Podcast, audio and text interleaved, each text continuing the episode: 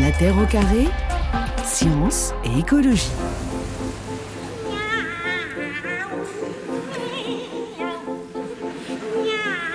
C'est avec le duo des chats de Rossini que nous démarrons cette terre au carré dans la peau du chat, avec les voix d'Elisabeth Schwarzkopf et Victoria de Los Angeles. C'était en 1967 à Londres. Est-ce que vous avez une histoire de chat à nous raconter, Vinciane, pour, euh, pour démarrer? Eh bien, moi, je suis moins chat que, que chienne, en fait. Euh, et j'ai l'impression de mieux comprendre les chiens que les chats, ce qui fait que c'est un peu plus tendu. Mais je garde un petit chat, Mario, le Oui. chat de ma voisine. Quand même. Et alors, nous passons des rapports de très cordiaux à parfois un peu plus tendus, Ah oui, notamment carrément. lorsqu'il est dans des phases de prédation à l'égard de mes mollets. Ah oui. Donc il vous fait peur carrément ou pas Alors il y a des fois où quand même je, je me dis ben, il, est, il est sérieusement costaud aussi petit soit-il et je me dis Ouais. c'est sur le côté imprévisible voilà je sais jamais à quoi m'attendre. Voilà. Et votre chienne euh, Alba est plus prévisible qu'un chat alors. Mais tout de suite, quand Alba a un projet qui va ne pas me contenter, je le vois à ses oreilles, donc je Ouais. peux anticiper. C'est plus compliqué avec un chat. Sarah Janin, Claude Beata, lorsqu'on est comme vous spécialiste de cet euh, animal complexe qu'est le chat, euh, est-ce qu'on essaie d'abord de se mettre à sa hauteur pour comprendre son univers? Et puis j'aimerais savoir comment vous, vous procédez. Alors se mettre dans la tête d'un chat, ça veut dire quoi pour vous, Sarah Janin, exactement? C'est déjà prendre conscience que nous n'avons pas, nous ne disposons pas des mêmes capacités sensorielles et donc que nous ne pouvons pas appréhender le monde de la même façon. Et d'avoir conscience de ça, je pense que ça nous permet de mieux respecter euh, voilà ce qu'ils ce qu'ils font et euh, leur communication. Et pour bien les comprendre, je pense qu'il faut passer énormément de temps avec eux, au contact d'eux, ou apprendre comment cette espèce fonctionne, comment elle communique. Donc, soit vraiment on a passé sa vie et on a eu le temps de faire des erreurs, de se faire euh, mordre, de se faire griffer, on, on comprend au fur et à mesure comment et euh, dans quel contexte, soit on apprend Mhm. vraiment et on se forme parce que c'est une espèce différente de la nôtre. Ouais, Et elle est très complexe, Claude Beata, cette espèce alors euh? Elle est complexe parce qu'elle est double. Ouais, c'est vraiment une des premières clés. C'est ce côté prédateur et proie à la fois. Il n'y a pas beaucoup d'espèces dans, dans le- dans le monde animal qui ont cette double balance. Ouais. Ce que décrit Vinciane Després, là, le côté il est charmant et d'un seul coup je peux pas prévoir comment, d'un seul coup il va m'attaquer. C'est vraiment ce switch entre ces deux parties de son comportement qui explique que il faut avoir pour un chat tout le répertoire comportemental d'un prédateur, tout le répertoire comportemental d'une proie. Vous prenez ça, vous mélangez bien et vous faites un tirage au sort comme pour le loto. Vous avez autant de Ouais. personnalité de chat que de chat. Mais alors, prédateur, Quasiment. je vois bien, mais en quoi il peut devenir une proie, justement, le, le chat Alors, à Parce quelle euh, occasion? C'est un petit prédateur, donc il est vulnérable. Il, a- il peut être attaqué et tué par un chien. Il y a, il y a, une, il y a des ennemis qu'on cite pas assez. Et moi, là, j'ai eu un cas très joli et, et très touchant. Euh, ce sont les oiseaux de nuit. hein. Les oiseaux de nuit attaquent les chats. Et les chats, alors, tuent les chatons, hein, carrément, et peuvent attaquer même les chats adultes. Et donc, c'est une proie qui n'est pas en sécurité. C'est c'est un prédateur qui n'est Ouais. pas en sécurité. Et donc, il doit avoir la possibilité instantanément de switcher, de changer de, de répertoire comportemental. Je suis plus en mode, euh, je suis câlin, je suis descendu. Mais des fois, on le voit, on fait une erreur, on est en train de caresser un chat, il est détendu et tout. Oui. On, on le- on- on fait quelque chose qui est un peu inquiétant, paf, instantanément, il se redresse et il est prêt. euh, il est Ouais. prêt à Ça, on en reparlera parce que vous racontez aussi à quel point les chats n'ont pas toujours envie qu'on les caresse quand Ah, ils sont, ça- par exemple, sur, sur nos genoux. hein. Il faut faire euh, extrêmement attention. Quand on parle de, de chat Sarah Janin, donc il y a évidemment le, le chat domestique et puis le chat sauvage. Est-ce que ce sont deux animaux très différents euh, les uns des autres Alors oui, en termes de, de comportement et surtout vis-à-vis de, de l'humain, puisque c'est ce qui, euh, c'est l'objet un petit peu euh, de cette émission, c'est-à-dire que ben le chat domestique, il a appris à vivre à proximité de l'humain, surtout au cours de notre sédentarisation, et donc il a appris à tirer avantage aussi de notre mode de vie et à être de moins en moins farouche pour bénéficier euh, notamment de euh, des petits nuisibles qui s'approchaient de nos récoltes, et donc on pouvait être une, une source, euh, voilà, une, une ressource en tout cas alimentaire et éventuellement affective. Et puis progressivement, quand ils ont commencé à, à habiter dans nos foyers, ils ont aussi certainement pris plaisir à être euh, en présence euh, de l'humain, à voilà, avoir de l'affection, euh, même si certains souffrent terriblement de la captivité et, et notre présence ne Ouais. suffit pas toujours. Ouais, vous rappelez d'ailleurs à quel point le confinement aussi a été difficile pour les chats, Claude Beata, et vous rappelez d'ailleurs que euh, les chats qui vivent avec nous ne sont jamais tout à fait domestiqués en réalité. Il faut s'en souvenir. Hein. Je suis pas sûr qu'ils soient très différents en fait, hein, parce qu'ils sont capables de, et notamment là aussi, c'est une d'espèce qui euh, apprivoiser, domestiquer, je sais pas comment il faut le dire, parce qu'on est encore Oui, un peu incertain sur le. Mais qui a décidé de vivre avec lui-même peut décider que finalement ça ne lui convient pas et il va repartir à ce qu'on appelle les chats arrêt, H-A-R-E-T, hein, qui est du vieux français qui veut dire chasser, il peut décider qu'il reprend sa totale indépendance, qu'il retourne dans, le, dans les bois, si on peut dire, et qui va se remettre à chasser, qui ne va plus avoir de contact avec l'humain. Ça n'existe pas, ça. Hein, pour les chiens, pour les, pour les choux, ça n'existe pas. Les chats, ils sont capables de le faire et ils le font encore régulièrement. Vous citez cette phrase de Victor Hugo, inviter un chat dans sa maison, c'est accepter le sauvage, Vinciane Després. C'est peut-être ça que vous percevez aussi. c'est caresser un tigre. c'est pouvoir caresser un tigre chez soi. il y a peut-être un peu de ça. Et je trouve intéressant ce que disait Claude, en effet, sur la, la, question de la domestication. C'est que euh, c'est vrai qu'il y a eu, à un moment donné, il y avait, il y avait un livre d'un auteur américain qui disait que les chiens nous avaient totalement domestiqués et que nous en, les chiens, que nous en étions totalement, totalement esclaves et tout. Mais moi, je pense que c'était une erreur. Les chats nous ont beaucoup plus domestiqués que les chiens, finalement. Je pense que les, chats euh, sont beaucoup plus dans des rapports où, où nous sommes à leur service oui, que que les chiens peuvent les, les phrases classiques, euh, un, chien, un maître, chat du personnel, hein, des choses comme ça. Mais je crois pas, en fait, je crois pas qu'ils sont dans ce rapport-là. Hein. C'est-à-dire que un chien, c'est une, une espèce sociale qui vit dans une conception hiérarchique dans son groupe. Un chat, pas du tout. C'est pas une espèce sociale, c'est une espèce qui est pas non plus vraiment une espèce territoriale. C'est vraiment un individu qui essaye de s'intégrer dans un environnement. Et dans cet environnement, on va pas pouvoir le forcer à faire des choses.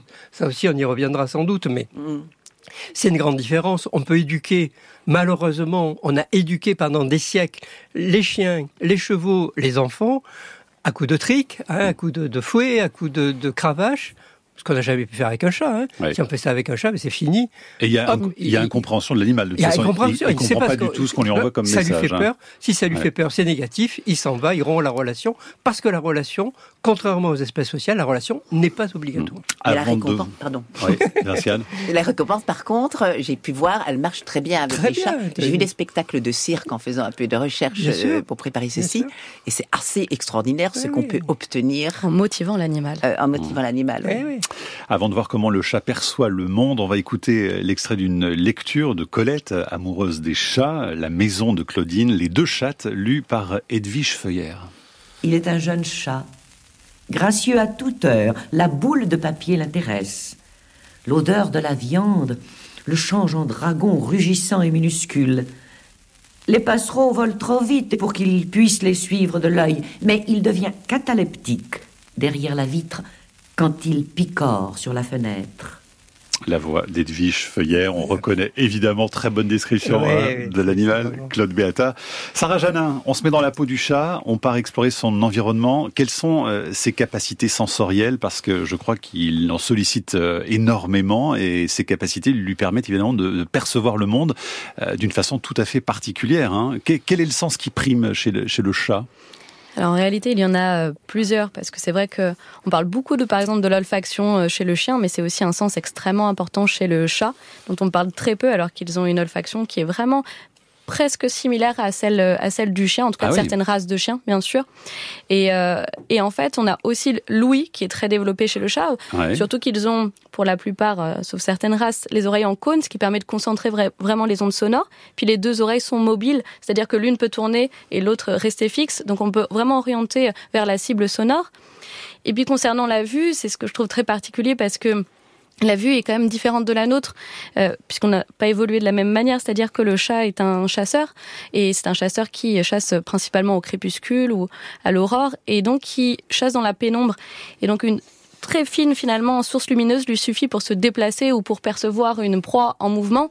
Et ça, ils ont une capacité bien plus importante que nous, c'est-à-dire qu'ils ont beaucoup plus de, de bâtonnets dans la rétine. Mhm. En revanche, la précision visuelle d'un objet qui serait fixe, qui ne bougerait pas, là, ils le voient moins net que, euh, que ce que nous sommes capables de, de le voir. C'est-à-dire qu'une souris qui, qui ne bouge pas, elle, elle, a des chances de s'en sortir. C'est une chance de survie pour la survie. C'est ce qu'elle fait généralement, d'ailleurs, c'est instinctivement, elle peut s'immobiliser, c'est-à-dire que vraiment, elle se fige et le chat généralement donne un coup de patte pour essayer de la remettre en mouvement parce que ça ne l'intéresse plus et on les qualifie souvent de sadiques en faisant ça mais c'est c'est pas tellement la souffrance là qui les qui les stimule c'est simplement qu'ils veulent de nouveau le mouvement de cet être. Mmh. Claude Le chat voit euh, le monde en couleur aussi avec ses yeux. Qu'est-ce qu'il voit parce que... ce que dit euh, Sarah est tout à fait juste c'est pas tout à fait les mêmes couleurs que nous sans doute beaucoup plus pastel avec euh, une, une gamme chromatique moins importante. En revanche une précision dans la détection du mouvement qui est, qui est là qui est infaillible hein, et qui lui permet de chasser. On peut rajouter aussi au sens olfactif son sens olfactif accessoire, c'est-à-dire cette partie qui est extraordinairement développée chez le chat et qui lui permet de détecter les phéromones. Alors il faut bien préciser que la détection des phéromones chez le chat, c'est pas un acte conscient, hein, c'est pas quelque chose. Je vais aller là pour détecter les phéromones, mais il détecte plein de phéromones, phéromones faciales d'apaisement, phéromones d'alarme, et notamment les phéromones faciales déposés dans l'environnement font de cet environnement un environnement rassurant. Et donc ça, c'est vraiment quelque chose, alors pour nous, qui est très étrange parce que... On en dégage aussi pour lui des phéromones ou pas, alors, La seule qui est commune, c'est la phéromone d'alarme. C'est-à-dire, si on a peur, si un chien a peur, si un chat a peur, on dégage à peu près la même chose. Ça, c'est quelque chose que les vétérinaires apprennent à connaître, parce que si le premier animal de la journée a eu très peur et a lâché des phéromones d'alarme, souvent par ses glandes anales, dans un cabinet de consultation, tout le monde qui va passer dans le cabinet va être de mauvaise humeur, y ah compris les humains, et sans savoir pourquoi. C'est vrai. Donc ça, c'est vraiment. Et les chats qui évitent certaines personnes euh, qui leur seraient par exemple un peu hostiles, ou euh, est-ce que ça aussi ils le, sentent ou pas, euh, Sarah Janin? Oui, le sentent. Alors ça peut être en effet les odeurs, mais c'est aussi toutes nos micro-expressions et le comportement qu'on adopte vis-à-vis de ces chats. En général, on entend souvent que les personnes qui n'aiment pas les chats sont pourtant les plus aimées de ces chats-là. C'est-à-dire que les chats viennent voir parce que généralement, ils ne recherchent pas le contact, ils sont beaucoup moins intrusifs que ceux qui adorent les chats. Mmh. Alors sur l'olfaction, il y a quand même un organe dont il faut parler parce que je crois qu'il est le, enfin par rapport à l'homme, en tout cas Claude Beata, euh, on possède pas cet organe de Jacobson, c'est ça? Mais c'est le, le, fameux organe qui permet de détecter les phéromones. Ah, c'est celui-là. C'est celui-là. Voilà. Donc, chez l'humain, on considère qu'il existe, mais qu'il disparaît très tôt. Mhm. Vers 6 ans, on n'a plus d'organes de Jacobson. Mais on pense que les humains ont remplacé cette capacité-là pour détecter les phéromones par certaines cellules gustatives, et que notamment quand vous goûtez du vin, que vous le faites rouler dans l'arrière-bouche et que vous le faites revenir, je vois bien oui, la vous, scène. Vous voyez bien la scène. Je bien.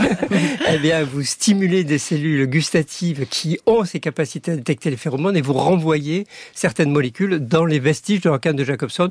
On trouve encore 6% d'organes de Jacobson chez les personnes âgées à l'autopsie. Hein. Donc un petit vestige. Ouais, organe vestigial, c'est sûr que nous, singes du Nouveau Monde, enfin la vision trichromatique a pris beaucoup de place, mais on est sûr, il y a eu plein d'expériences, notamment chez les Japonais, pour montrer que les phéromones sont détectés, induisent une émotion, induisent un comportement sans qu'on en ait conscience.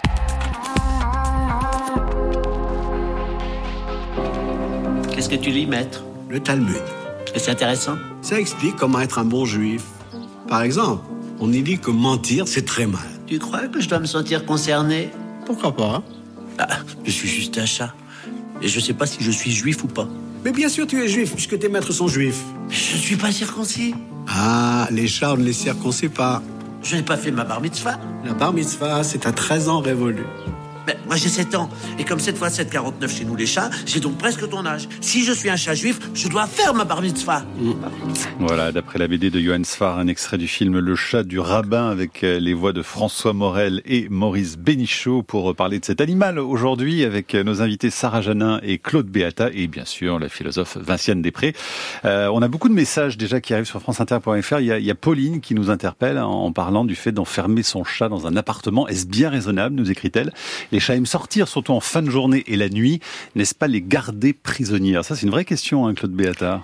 C'est une vraie question et à laquelle on a essayé d'apporter une réponse parce que c'est une question légitime. Et euh, on a une de nos étudiantes de psychiatrie vétérinaire qui a fait son mémoire sur est-ce qu'il y a moins de troubles du comportement, est-ce qu'il y a moins de pathologies comportementales chez un chat qui sort que chez un chat qui sort pas. donc je la cite, je crois, trois fois dans La folie des chats parce que c'est vraiment quelque chose d'important qui a changé un peu notre représentation. En fait, les deux plaintes majeures hein, pour les chats, c'est la malpropreté et l'agressivité. Mmh. Sur ces deux points majeur, il n'y a aucune différence statistiquement significative sur les chats qui ne sortent pas que sur les chats qui sortent. Si, alors il y a une différence, c'est que quand les chats ont la possibilité de sortir et qu'ils rentrent pour être malpropres dans leur appartement, c'est encore moins bien pris par le propriétaire. Il se dit, il va dehors, mais pourquoi il rentre pour être malpropre? Or, pour le chat, le champ d'élimination, là où il fait ses besoins, doit être un champ de sécurité, puisque toujours son côté proie, il ne peut pas se permettre d'être en danger à ce moment-là. Donc souvent, il préfère être chez lui, dans un endroit sécurisé pour faire ses besoins. D'ailleurs, vous parlez de l'importance de la propreté de la litière ah dans, dans, cet ouvrage. Vous dites à quel point c'est important, à quel point d'ailleurs on abandonne nos chats parce qu'ils font pipi aussi parce que la litière est mal entretenue. Vous dites c'est quasiment 50% des abandons de chats, c'est lié au fait que. Euh, Alors non, non, ça va pas pas aussi loin que ça, mais c'est vraiment une cause majeure de malpropreté chez le chat. Il y a une expérience très jolie qui a été faite avec des crottes en plastique et, et de l'eau mise sur des litières un chat sur deux, hein, c'est peut-être ça que les 50%, un chat sur deux, quand il voit une crotte en plastique dans sa litière, il n'y rentre pas. Exactement. donc, euh, gardez vos litières propres et changez-les régulièrement, Sarah Janin. moi, je n'irais pas aux toilettes s'il y avait une crotte au fond. Hein. Merci pour ce témoignage. donc faisons la même chose avec nos chats. Et là encore, hein, là encore, on peut pas dire, on peut pas faire une généralité. C'est-à-dire, vous avez des chats, ils slaloment entre les crottes, ils, acceptent qu'une litière soit, soit très mal propre. Et parfois, les gens ont eu d'abord ce type de chat-là, mhm. et du coup, après, ils comprennent pas pourquoi l'autre, ben, parce que l'autre, il est différent, et que lui, il est très pointilleux sur la propreté de la litière. Donc, euh, Sarah Jana, vous êtes d'accord avec ça par rapport à la question de, Pauline? Si on se met dans la tête de notre chat domestique enfermé dans la maison ou pouvant aller régulièrement chasser dans le jardin, être euh, à l'extérieur finalement? Alors, juste si je compare avec l'activité des chats qui sont libres et qui peuvent euh, chasser, euh, chercher des partenaires sexuels, s'occuper de leurs petits, simplement il faut leur proposer des activités lorsqu'ils sont captifs et qu'ils ne peuvent pas sortir. Si on mmh. leur propose des activités, des stimulations au quotidien, oui, là dans ce cas-là, le chat peut se sentir extrêmement à son aise. Mais il faut vraiment y penser, aménager et enrichir l'environnement. Ophélie nous dit l'impact des chats sur la biodiversité est énorme. Ce sont de grands chasseurs d'oiseaux qui contribuent à l'effondrement des espèces de nos jardins. Je passe mon temps à chasser les chats de mes voisins qui viennent chasser dans notre grand jardin rempli d'oiseaux. S'il vous plaît, gardez vos chats et ne leur permettez pas de se reproduire sous contrôle à tout bout de champ. Alors, euh, c'est vrai qu'on entend souvent dire que ce sont des, des serial killers. Est-ce que ça concerne la France, Claude Beata Ça a même été un des titres du monde, je crois, récemment. Vous prenez votre pour un bébé alors que c'est un serial killer. Et, et, franchement, il faut dire non. C'est une confusion avec l'Australie. En Australie, le chat n'était pas un animal natif, il a été importé, et là, il a fait des dégâts, et notamment dans les espèces de petits marsupiaux, qui étaient vraiment très vulnérables à cette espèce-là. Il y a eu des espèces qui ont disparu. Mmh. En revanche, en, France, et je crois que c'était il y a 4-5 ans, on avait eu l'occasion d'en parler dans une émission, il y a eu une grande enquête du Muséum d'histoire naturelle qui a demandé à tous les propriétaires de chats qui pouvaient sortir et qui ramenaient des proies de les photographier et de leur envoyer les photos. Ils ont recueilli des milliers de témoignages, et ce qu'ils ont vu, c'est des espèces de rongeurs, des espèces euh, de, des serpents, des, petits lézards, etc., des oiseaux, mais aucune espèce n'était en danger. Après, quand on arrive à 16 millions de chats, c'est clair qu'il faut faire attention. Il y a des moyens vraiment simples. C'est pas pour ça qu'il faut empêcher les chats de sortir. On peut mettre des colorettes aux arbres, on peut mettre un collier, sur, toujours avec un élastique pour que le chat ne risque pas de se pendre, avec une petite clochette pour avertir un peu plus ses proies. On peut faire des tas de choses. Baptiste Morisot m'avait raconté une anecdote à ce sujet-là pour montrer l'intelligence des chats. C'était que, euh, évidemment, vivant dans, un, dans la campagne, il avait décidé de mettre une petite clochette à son chat. Et puis un beau jour, il voit son chat arriver et le bruit de la clochette n'est pas là. Et le chat marchait sur trois pattes et tenait la clochette avec la, avec la patte euh, antérieure droite. Et donc, ce qu'ils ont dû faire, c'est mettre deux clochettes. Parce qu'il pas collier. Alors là, ils se sont dit, si tu y arrives, mon garçon, c'est vraiment que t'es fortiche. Est-ce que le chat, est-ce que si je suis chat, euh, Sarah Janin, euh, l'humain comprend bien mes ronronnements et mes miaulements? Alors, est-ce que c'est un dialogue qui est bien compris justement de notre espèce euh, Homo sapiens? Ah, c'est vrai que le, ronronnement, c'est quelque chose de particulier puisque c'est déjà un comportement qui n'apparaît pas entre chats adultes. On, le remarque entre la mère et ses petits, par exemple, mais entre chats adultes, on ne le constate pas, ce, ce ronronnement. Éventuellement avec des individus de la même portée, etc. Mais c'est quand même rare. Et mmh. par contre, il est très développé entre les chats et euh, les êtres humains.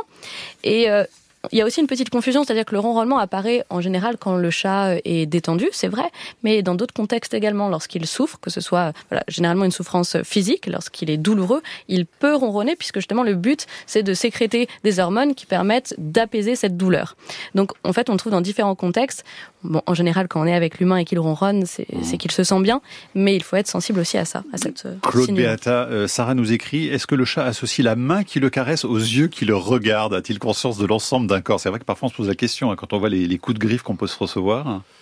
Oui, alors je crois que vraiment il, ils connaissent l'humain dans sa globalité et que si la main, elle arrive parfois pour caresser et parfois pour frapper, c'est clair que pour le chat, ça va constituer un monde qui peut être, Mmh. qui peut être inquiétant. Je crois que on a l'occasion de le dire là, on va pas laisser passer jamais de punition physique Ouais. sur les chats. Ça ne fait qu'aggraver vraiment considérablement les troubles du comportement. Vous avez un chat anxieux qui fait du marquage, vous le punissez, il en Mmh. fera encore plus. Ouais. Donc vous allez encore plus. Enfin, vraiment, c'est un cercle vicieux. Il faut absolument couper ça. Donc souvent, la première prescription sur nos c'est on arrête les punitions physiques. On arrête aussi de crier très fort après lui. Mm. Ce qui lui fait très peur peut être aussi délétère que ce qui lui fait mal. hein. Donc ça, c'est Et quand je ronronne, j'exprime quoi alors en tant que chat? Ah, quand je ronronne, j'exprime des tas de choses. Sarah l'a très bien dit. Les chattes qui accouchent ronronnent. Les chattes qui, souvent les chats qui sont en train de mourir ronronnent. Moi, j'ai toujours eu la sensation que c'était un message d'apaisement qu'il envoyait d'abord à lui-même. Ouais. D'accord? C'est-à-dire vraiment quelque chose un peu comme ces vibrations que font certains yogis qui les mettent en, en harmonie. hein. Il a été montré en plus que non seulement ça favorise la sécrétion des endorphines, mais ça favorise aussi des facteurs cicatrisants. hein. Donc si vous avez une plaie, vous mettez un chat sur vous, il ronronne et ça va cicatriser plus vite. Donc vraiment, c'est quelque chose d'assez mystérieux qui effectivement disparaît euh, entre adultes, mais que les mères utilisent. Et, et du coup, parfois, j'apprends à mes, à mes clients à ronronner parce que j'ai mon diplôme de traducteur de Ah chat ouais, bien sûr. à ronronner ou à miauler comme une mère chat. hein, C'est vrai. euh, De faire mrrr, des vocalises à bouche fermée qui sont des vocalises d'apaisement. hein. Et Quand comment, une chatte regarde comment, comment ronronnez-vous, Claude Beata Il y avait un film extraordinaire là-dessus où la jeune fille ne voulait plus voir son ami tant qu'il n'avait pas appris à ronronner. Ouais. Et alors, que- Donc je me suis ça- beaucoup entraîné. Alors ça donne quoi ben, euh, Très joli ronronnement. Et c'est très difficile parce que on sait toujours pas exactement comment un chat ronronne. Ouais. On a pensé que c'était Physiologiquement, voulez on a pensé que Ah c'était ouais le diaphragme, c'est pas tout à fait ça. On a pensé que c'était, c'est pas tout. On sait pas exactement. Donc Ouais. ça reste quelque chose de très mystérieux, et de très joli. Sarah Janin Et c'est d'ailleurs les mêmes fréquences qu'utilisent certains euh, kinés pour euh, réparer, euh, faire de la stimulation au niveau des muscles et des tendons pour euh, réparer voilà, des lésions.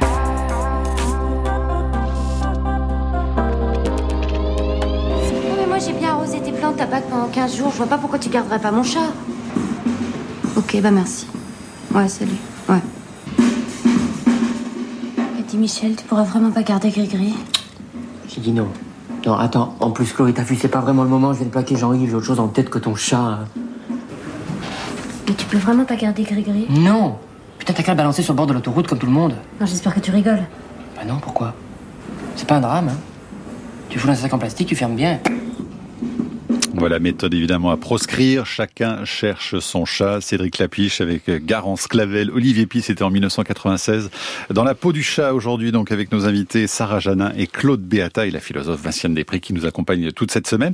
Je voudrais vous transmettre ce témoignage de Julia. Il nous dit euh, ceci. Il me semble que les chats puissent discerner certaines choses que nous nous voyons ou n'entendons pas. J'ai plusieurs fois, écrit-elle, eu des expériences assez bizarres avec mes chats qui suivaient du regard quelque chose dans la maison, pouvaient même grogner alors qu'il n'y avait strictement rien, en tout cas à mes yeux, écrit Julia. Il va sans dire que je n'ai pas très bien dormi après ces événements. Claude Beata. Euh, champ sonore, champ acoustique plus important, donc ils peuvent entendre des choses qu'effectivement on n'entend pas. Je crois pas que les chats voient des fantômes. Non. J'en suis à peu près sûr. Et euh, donc du coup, oui, ils peuvent réagir. euh, D'un seul coup, il peut y avoir des ultrasons, une odeur, quelque chose qui, qui va les, les mettre à, à l'affût et en tension. Sarah Janin, le toucher du chat, un mot quand même sur les coussinets, par exemple, quand on les voit là tout moelleux en train de ronronner justement dans un espèce de plaisir. euh, Alors, c'est bah, c'est vrai qu'ils ont beaucoup de récepteurs dans les coussinets. D'ailleurs, nous aussi, on en a beaucoup euh, dans les mains pour euh, découvrir notre environnement. Et euh, ce comportement-là, bah, c'est vrai que c'est les, les chatons en général qui l'ont lorsqu'ils allaitent leur maman pour faire sortir le lait. Bah, ils appuient sur les mamelles pour faciliter la sortie du lait. Et ils conservent généralement ce comportement, même à, à l'âge adulte, dans des moments où ils se détendent, où ils sont apaisés, et sur des tissus qui rappellent un petit peu, par exemple, Mhm. les poils de la mère, ou voilà, un tissu un peu confortable. Et les moustaches, encore un petit mot pour comprendre comment il vit avec euh, alors les vibrisses aussi, hein, c'est Les ça oui, C'est portent le- également ce nom. l'autre nom. Euh, ça lui sert à quoi exactement alors à plusieurs choses. C'est vrai que ça, ça lui permet dans la nature de repérer euh, des proies, puisqu'elles sont très sensibles aux mouvements, aux vibrations euh, environnantes, et donc il peut localiser de cette manière euh, une proie.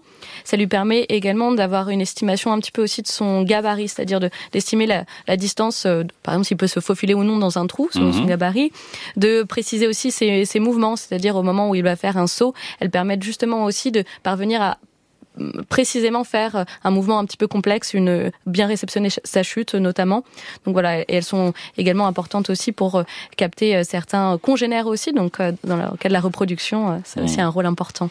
Claude Beata, le chat c'est un animal très émotionnel. dans votre livre, vous dites que lorsqu'on adopte un chat abandonné, par exemple, c'est prendre le risque d'inviter la dépression à la maison.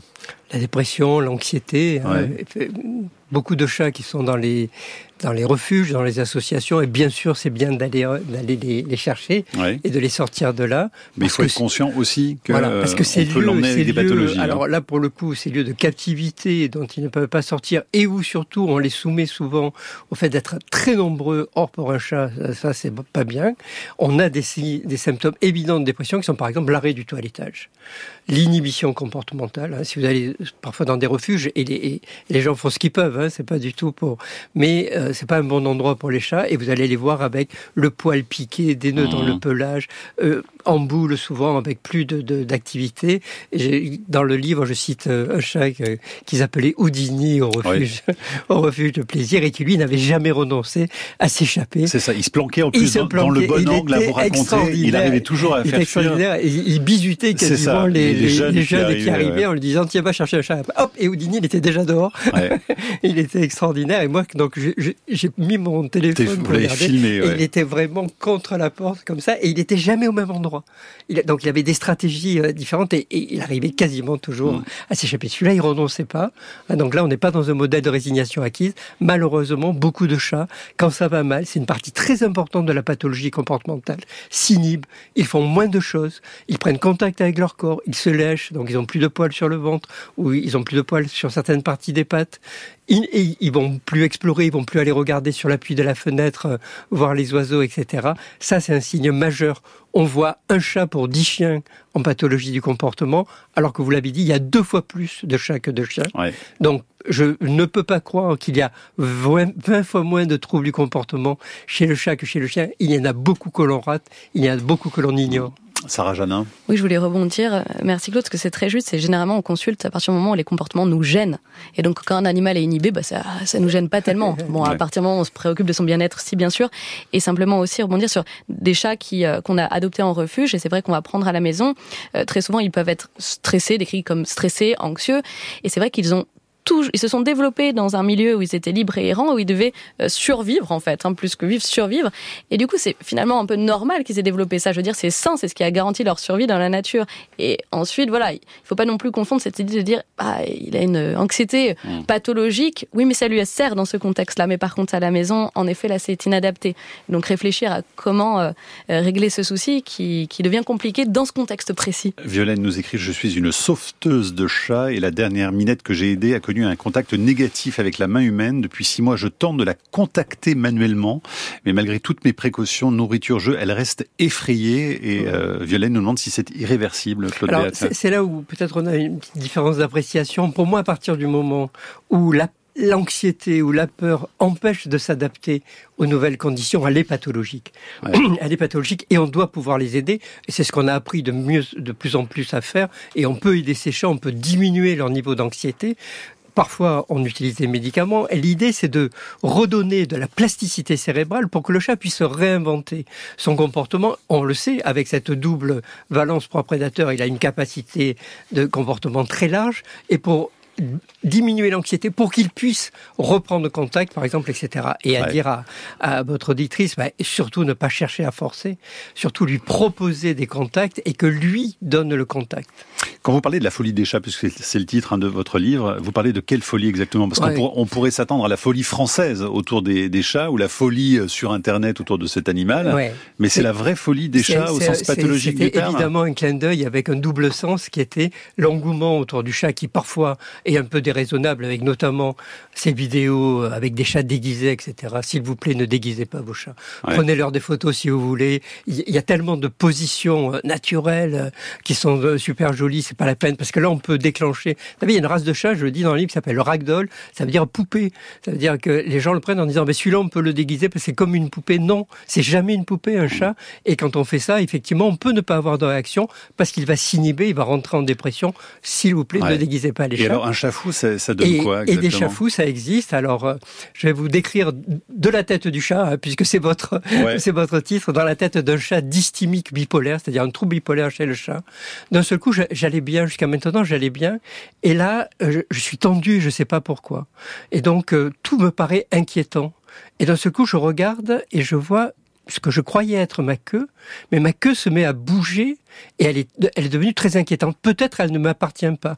J'ai de plus en plus peur. Comme j'ai de plus en plus peur, ma queue bouge de plus en plus. Alors d'un seul coup, je vais lui sauter dessus et la mordre. Et là, ça me fait très mal. Donc j'avais raison. Cette queue ne m'appartient pas et est très dangereuse.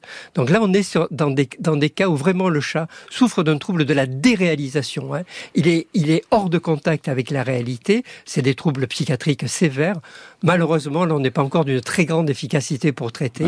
Mais euh, il y, en a malheureusement plus qu'on ne croit, puisque je ne sais pas si vous le savez, mais il y a plus de gens attaqués par leur chat et envoyés à l'hôpital que de, que de gens attaqués par leur chien. Tous ne sont pas des chats fous, entre guillemets, mais certains le sont.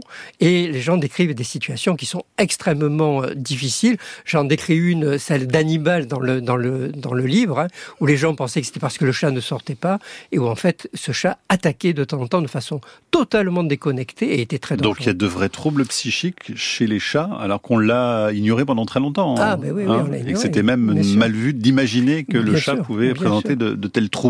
Després. C'est là, là où j'ai rencontré votre travail et le travail de vos collègues, c'est que pour moi c'était totalement surprenant et, intéressant. Il ne s'agissait pas du tout de dire non. Au contraire, je trouvais que c'était vraiment quelque chose qui modifiait totalement notre rapport aux animaux que de commencer à imaginer en effet que des animaux puissent souffrir de troubles mentaux je vais dire, puissent souffrir de dissociation, etc. Et pourquoi c'était pour moi tellement surprenant?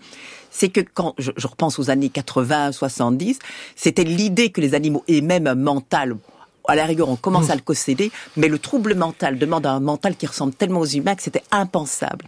Et puis quand les pratiques euh, que vous faites ont commencé à être décrites, je me suis dit tiens là on a on a vraiment on est dans un autre monde. Là on commence en effet à attribuer à ces animaux des compétences parce que en fait ce sont des compétences. Je veux dire devenir fou. C'est l'envers d'une compétence, en quelque sorte. C'est l'envers d'une compétence à la fois d'intégration de soi, de rapports sociaux apaisés, de capacité de se, de s'apaiser soi-même, etc. Et ce que vous décrivez, par exemple, c'est un trouble très fort de la dissociation, où une partie de votre corps n'est plus votre corps. Et, et, ce que vous dites, effectivement, pour être fou, il faut avoir une conscience, hein, déjà. Donc, on attribue forcément une conscience. Et vous nous aviez fait euh, un très joli compliment.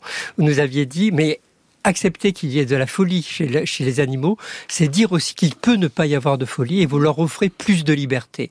Et ça, j'avais trouvé ça extraordinaire. Et on parle d'inconscient aussi aujourd'hui pour les animaux, hein, de fait. Sarah, et je pense qu'on en parle de plus en plus aussi parce que nos modes de vie ont changé et que l'urbanisme s'est développé et que nos animaux sont devenus captifs alors qu'ils l'étaient beaucoup moins avant. Mm. Et c'est-à-dire qu'on a vu au moment du confinement, la folie humaine s'est développée aussi de manière très très importante et on a souffert exactement des mêmes troubles. Vinciane Després, en 2016, euh, on va écouter ce document, vous rencontrez Agnès Varda à l'initiative de la Fondation Cartier. C'est dans le cadre de l'exposition Le Grand Orchestre des Animaux. Ça s'est passé de, quelle manière exactement? Alors, euh, on m'a demandé simplement de, de, voir, le, de, discuter avec Agnès Varda à propos de la tombe de son chat. Et de discuter avec elle, est-ce que c'était un hommage? Qu'est-ce que ça signifiait de donner une tombe à, son, à un chat?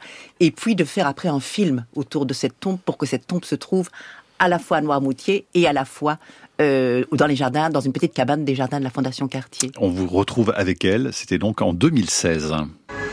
Agnès Varda, on est ici donc dans les jardins de la Fondation Cartier. Et puis on est à côté d'une cabane. Et on est à côté d'une cabane qui a une histoire et qui est une, à la fois une œuvre et je pense quelque chose qui serait de l'ordre du monument. Un chat que la famille aimait beaucoup qui s'appelait Sgougou et dont on a vraiment pleuré la mort. Et Mathieu notre fils l'avait mis normalement dans le jardin. Et quand je suis allée là, je me suis dit, c'est pas assez. C'est un chat qui mérite un tombeau. Et donc, un petit tumulus. Et puis justement, qu'est-ce qui pouvait être le plus approprié? C'était des coquillages de couleur et des fleurs en papier. Parce que ce tombeau est un noirmoutier. L'original est un noirmoutier. Toi, tu as travaillé et tu as écrit et tu as rencontré des gens qui s'occupaient de, comprendre en quoi les humains, les animaux étaient différents. Et moi, je suis peut-être plus naturel par rapport à tout ça. On vit entouré de chats. Il y a des chats qu'on aime plus que d'autres. Ils ont leur vie, on a la nôtre. On s'accompagne un peu. Et si un chat qui a vécu près de nous meurt, on pense à lui. Ben, J'ai trouvé une forme, une forme artistique de penser au chat. C'est pas plus que ça. C'est pas un monument, c'est pas un édifice. Et puis aussi penser que la vie d'un chat, la vie d'une personne, tout ça, ça se, ça se dissout. Et justement, ça se dissout dans la nature. Donc tout va bien ici, pour moi. Voilà, c'était à la Fondation Cartier, donc en, en 2016, Agnès Varda avec vous, Vinciane Després. Vous qui vous intéressez d'ailleurs, Vinciane, beaucoup à la mort, euh, la perte d'un chat, ou comme d'un chien d'ailleurs, ça peut être extrêmement douloureux. Hein. je, je, je pense que c'est non très douloureux pour plusieurs raisons. Et la première raison, c'est d'abord parce que c'est socialement non non entouré. Je veux dire, euh, si vous dites j'ai perdu mon père, ma mère, etc., les gens vont être gentils avec vous, pas très longtemps, mais ils le seront. Si vous dites j'ai perdu un animal, la plupart des gens, quand ils me disent qu'ils ont perdu leur animal de compagnie, parce, parce qu'on vient m'en parler, ils me disent, je sais, ils finissent après en avoir parlé pendant cinq minutes très émus. Oh, mais je sais bien, ce n'était qu'un chat, ou bien je sais bien, ce n'était... Et là, ça veut dire en effet que socialement, c'est pas encore accepté. Mais je pense qu'il y a une deuxième raison c'est que j'ai commencé à interroger les personnes qui ont perdu le, le, leur chat ou leur chien. C'est qu'est-ce que vous avez perdu? Et certains me parlent de leur corps. Ils parlent par exemple, j'ai perdu, ce qui me manque le plus, c'est la chaleur. C'est la chaleur sur mes genoux. C'est le ronronnement qui, qui, qui était si paisible. C'est le bruit de ses pattes. C'est etc. Et j'ai remarqué qu'en fait, les gens, ce qu'ils perdaient, c'est un rapport de leur propre corps avec un corps autre et qui leur faisait vivre leur corps et des modes de sensorialité qu'ils ne connaissaient pas avant d'avoir vécu ça et que cette perte est comme une amputation. Donc il y a le toucher, hein, le rapport euh, au, au, toucher, au, toucher, mais aussi auditif et ouais. je pense auditif, le ronronnement, l'odeur euh, et la chaleur. La chaleur, c'est important. Et, et, toutes les qualités, c'est vrai qu'on leur attribue parfois plus qu'à des humains, c'est-à-dire cette fidélité, cet amour inconditionnel et qu'on projette, qu'on projette, mais justement, il ne fait jamais de reproches. C'est quelqu'un vraiment qui est très proche de nous et qui est systématiquement, d'après nos représentations, content de nous voir. Et donc, c'est vraiment tout un, un monde qui s'effondre quand on perd cet être-là. Claude Beata, vous souhaitiez réagir à, aux propos d'Agnès je, Varda je, je voulais réagir à une chose, c'est que je pense pas que nos chats sont captifs. La plupart de nos chats, ça, ça, me, ça me gêne cette histoire de captivité. On a énormément de chats qui sont en semi-liberté, qui pourraient partir. Certains le font et beaucoup reviennent. Alors, considérer les chiens et les chats comme des animaux captifs, franchement, c'est un mot qui me, qui, qui, qui, ne me convient pas. Mmh. On, par contre, évidemment, ce qu'il faut développer, c'est l'empathie qu'on a pour eux, le respect. Et les chats nous, a, nous demandent vraiment de nous décentrer et d'apprendre à ne plus réfléchir comme des humains. Par exemple, vous le citiez tout à l'heure, ils viennent sur nos genoux, ils viennent sur nos genoux. C'est pour être à côté de leur, de leur humain d'attachement. C'est pas forcément pour être tripoté. Si vous mettez dans la tête du chat, vous ne le touchez pas. Vinciane, pour conclure, ce sera... Alors, je disais, mais c'est peut-être des captifs, mais avec syndrome de Stockholm, quoi. ah oui, ils aiment bien leur bourreau. bon, je dirais pas le mot bourreau, je dirais c'est en tout cas qu'ils les tiennent captifs. Merci beaucoup en tout cas euh, à tous les trois. Claude Beata, je renvoie donc sur euh, cet ouvrage La folie des chats, préfacé par euh, Boris Cyrulnik et qui paraît aux éditions Odile Jacob. Euh, Sarah Janin, pas d'ouvrage à signaler Si. Si, eh ben alors allons-y. Comportement et bien-être du chat, une approche interdisciplinaire. Chez quel éditeur Édu Éducagri Édition, c'est un collectif d'auteurs. Voilà, il est en lien évidemment et en référence sur le site de La Terre au Carré. La Terre au Carré est un podcast France Inter.